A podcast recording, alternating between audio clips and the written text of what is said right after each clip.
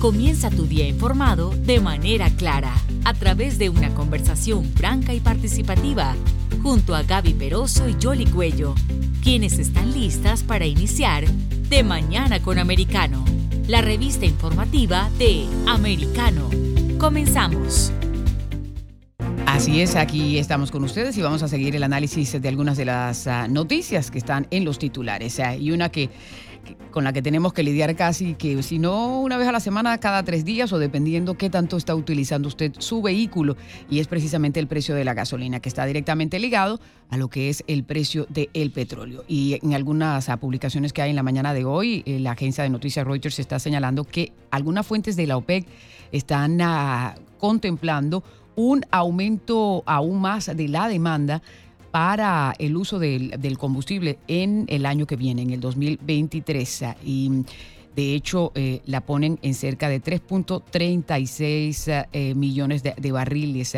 También señalan que mm, van a seguir subiendo los precios del petróleo y además ah, se espera que se dé como una proyección mañana de lo que podría ser el próximo mes de julio la demanda mundial va a ir poco a poco creciendo. ¿Eso qué significa para nosotros? Claro, están recuperándose después del 2020, cuando como consecuencia de la pandemia básicamente se paralizó el mundo y estaban casi que regalando el petróleo, pero ahora como poco a poco se están abriendo las economías, a pesar de que están ah, los chinos con esas ah, restricciones ah, por el COVID, indudablemente eh, pues el precio del barril ha ido aumentando. Vamos a saludar a nuestro invitado para que él nos dé un poco más de detalles y análisis de lo que se puede esperar. Se trata de Luis Pacheco, él tiene más de 40 años de experiencia en la industria petrolera, además es miembro no residente del Instituto Baker en la Universidad de Rice. Señor Pacheco, ¿cómo está? Gracias por estar aquí con nosotros en De Mañana con Americano. Buen día. buenos días a ustedes y a sus oyentes.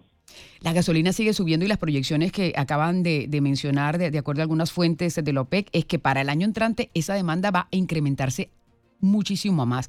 ¿Eso qué significa? Bueno, tú hiciste un, un, buen resumen, ¿no? Porque al, al final del día eh, el ciudadano común eh, reflejado todo ese análisis que hiciste en el precio que pasa por, paga por el, galón de, gasolina. Eh, y eso es como tú bien lo apuntaste, el resultado de, de, varios factores, la recuperación de la demanda, la falta de inversión que se hizo durante los años, los meses o años del COVID, eh, la falta de incentivos para las petroleras para eh, invertir, sobre todo por esta matriz de opinión que se generó sobre todo después del COP26, eh, demonizando los combustibles fósiles. Y arriba de todo eso este, le pusiste la invasión de Rusia a Ucrania que ha puesto en problemas a, la suministro de combustible, de petróleo desde Rusia. Claro, la economía se recuperó, ya la economía se recupera, eh, es un, dado que la, demanda de la gasolina aumenta. En los Estados Unidos sobre todo, que es el caso que, los ocupa, es, un tema además también de que no hay suficiente capacidad de refinación porque las compañías petroleras no hicieron este, las inversiones necesarias para mantener toda su capacidad de refinación eh, trabajando. Cuando tú pones todo eso junto y sigue aumentando la demanda, eh, entonces tú tienes eh, que hay un desequilibrio en eso de oferta-demanda y eso lo ves reflejado en el precio. Ahora, cuando tú lo proyectas hacia adelante, donde hay un, un crecimiento de la demanda, porque los chinos van a salir del lockdown, por A, por B, por C, eh, y no tienes una respuesta desde el punto de vista de suministro, lo ves reflejado en un aumento de la gasolina. ¿Y cuál es la solución de eso? la solución de eso son dos cosas. Una, que haya más suministro de petróleo, pero sobre todo de combustible, ¿verdad? Que no, es, no necesariamente van a la par en este momento. Y el otro es que la demanda tenga un efecto negativo sobre la demanda. Y ahí es donde tú estás viendo eh, las políticas de eh, los Estados Unidos de enfriar la economía. Me imagino que ustedes también están analizando la posibilidad de una recesión en la economía americana, parte de Europa está entrando en recesión, tienes la inflación y esa es la única otra eh, herramienta que tienen en este momento los gobiernos eh, para bajar la demanda de la gasolina y, bajar entonces por ese lado el precio. Como verás, es un, un rompecabezas complicado, no hay una sola respuesta, no hay una respuesta única, una solución única y yo tengo la impresión de que los precios van a seguir altos y quizás hasta subiendo en los próximos meses. Sí, se tiene en cuenta también que la proyección es que se, va a aumentar en un 2% para, para el año entrante. Es decir, mientras eh, se está enfocando en estas energías renovables eh, y se hace la transición, eh, eso es parte también, señor Pacheco, de, la, de la mala planificación en el sentido de que si bien es cierto, hay que mm, proteger el planeta y hay que ir buscando alternativas eh, del combustible, se tiene que ir haciendo pausadamente para que eh, el, impacto a la economía no sea tan fuerte como lo estamos sintiendo en este momento. Bueno, eh, eso sin duda alguna, como, como lo mencioné en mi resumen, tiene que ver que con todas estas políticas de, de demonización de los combustibles fósiles. Eh, el, el, mundo tiene una dependencia como de 80% eh, aproximadamente de toda su energía de combustibles fósiles, eso es petróleo, gas natural y, carbón. Y, y, deshacerse de eso, destetarse de eso, no es algo que se hace de la noche a la mañana. Sin embargo, el discurso político y el discurso ambientalista, con todas sus buenas intenciones, apunta hacia allá. Y entonces, ¿qué hacen las compañías que van a invertir en eso? Dice, si yo um, voy a ser demonizado por, por, por la sociedad, yo entonces voy a invertir menos porque quién sabe cuándo me van a poner un, eh, eh, me, me, van a convertir en víctima. Eh, te pongo un ejemplo, este, el discurso del presidente Biden la semana pasada, atacando a Exxon porque estaba haciendo mucho dinero este, el, discurso de fondos de inversión eh, que dicen que no van a invertir en, combustibles fósiles. Pero, pero como tú bien dices, eso no sé si es falta de planificación o simplemente falta de pensamiento estratégico, de pensar que tú con los deseos puedes cambiar una matriz energética que ha tomado la mayor parte de un siglo en ser construida. Ahora, ¿y qué impacto puede tener esto en, la economía global?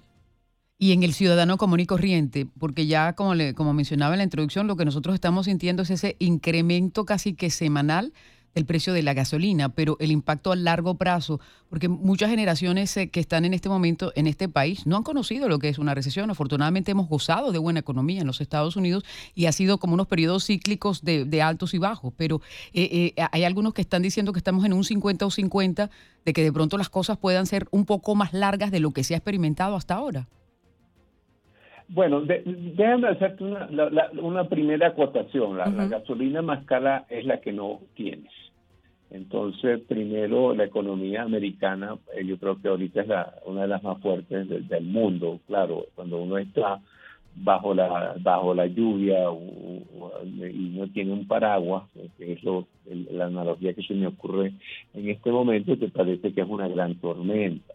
Pero si lo pones a ver en, en retrospectiva, este, no es tanto como ha habido como hubo en, los años de las administraciones del presidente Nixon y el presidente eh, Carter, donde tenía eh, filas para, para poder poner gasolina en el carro. Eso por una parte. La, otra parte es que tú tienes aquí, estás como que entre, entre, la espada y la pared, porque como, como, como, como te dije, pareciera que en este momento la, la mejor manera de bajar el precio del petróleo es del lado de la demanda, porque el suministro no va a responder este, de una manera inmediata, porque tienes que hacer inversiones, porque esas inversiones tienen que convertirse en pozos y ese petróleo tiene que ir al mercado y eventualmente también hay que hacer inversiones en la capacidad de refinación para que haya gasolina. Entonces, del lado del suministro no hay una llave mágica, del lado de la demanda, y repito lo que te dije antes, lo que estás viendo es problemas de recesión en Europa, eh, problemas de que se van a se van a traducir en, en, menor eh, eh, demanda por por petróleo Y en los Estados Unidos estás viendo, unos estás viendo la política federal en contra de la inflación, tratando de enfriar la economía, que debería entonces bajar la demanda y por ese lado influir los precios del petróleo. Este, pero eso no va a ser mañana, lamentablemente, como te dije, en los próximos meses tú vas a ver eso. Entonces, eh, para mí es muy fácil decirlo desde, desde, mi posición, pero, pero como analista, pero preferiría la, la sociedad pagar un poco más la gasolina que tener recesión que lleve a la falta de empleo. Yo creo que ese es el balance que están haciendo ahorita las autoridades financieras y políticas de los Estados Unidos en particular, que es el tema que nos ocupa, y, todavía eh, eh, no, no hasta el jurado no, no, no ha... No ha dado su veredicto. Ah, exactamente. Y si tú comparas la el precio de la gasolina que, paga la economía americana, que como digo es la, economía más grande del planeta, versus lo que pagan en, en, Europa, por ejemplo, tú verás que la gasolina norteamericana es, relativamente eh, barata. Eh, esto no es una consolación para el que tiene que poner gasolina hoy y tu oyente que está poniendo que está hoy en la estación de servicio. Pero esa es la realidad entonces eh, eh, por el tiempo que podemos vislumbrar, quizás los próximos seis meses o doce meses, tú verás precios de la gasolina altos, infortunadamente. Claro, va a ir como fluctuando, pero eh, también por otro lado lo que hay que tener en cuenta eh, de pronto, eh, señor Pacheco, es que aquí hay 50 estados que cada uno tiene su propia economía y en, en conjunto es lo que fortalece a este país, porque así ha sucedido en el pasado, cuando algunos estados tenían como dificultades, pues a otros le iba bien y eso iba como compensando. Eso también podría suceder en este momento, ¿no? Bueno, pero, pero, pero yo creo que también que, otra vez te repito, hay que ver las cosas en perspectiva. Eh, más afecta a la economía el precio de la energía en general que el precio de la gasolina en particular.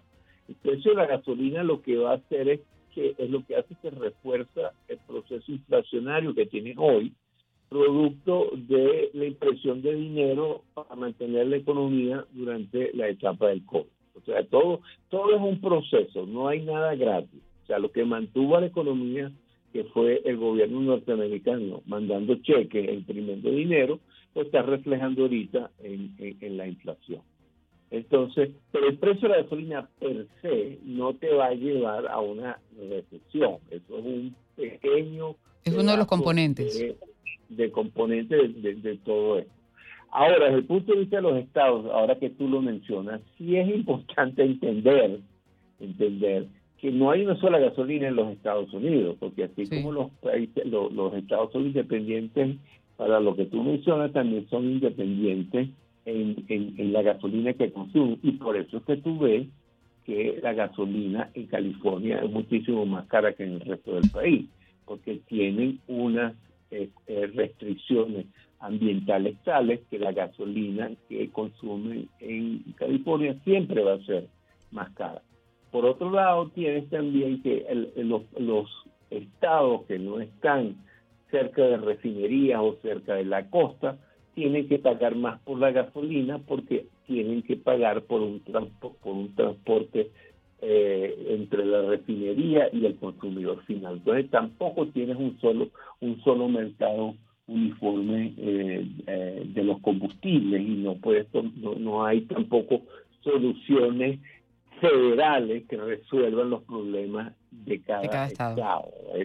Pues es otra, es el, el, otra cara de la moneda de lo que muy bien mencionaste. Pues muy bien, vamos a tener que seguir viendo todas estas caras dependiendo de dónde caigan cuando se tire al aire la, moneda, eh, señor Pacheco. Así es que muchísimas gracias por ayudarnos a, descifrar un poco todo esto. Muy amable. Gracias a ti por llamar. Buen día. Es Luis Pacheco, él tiene más de 40 años de experiencia en la industria petrolera, que es uno de los temas que también, como él mencionaba, componentes eh, de todo esto que está pasando en la economía. Gaby Peroso y Yoli Cuello se quedan revisando las informaciones para volver en nuestro próximo programa con más noticias, información y datos de interés para nuestra comunidad. De Mañana con Americano, de lunes a viernes, en vivo de 7 a.m. Este, 6 Centro, 4 Pacífico por Americano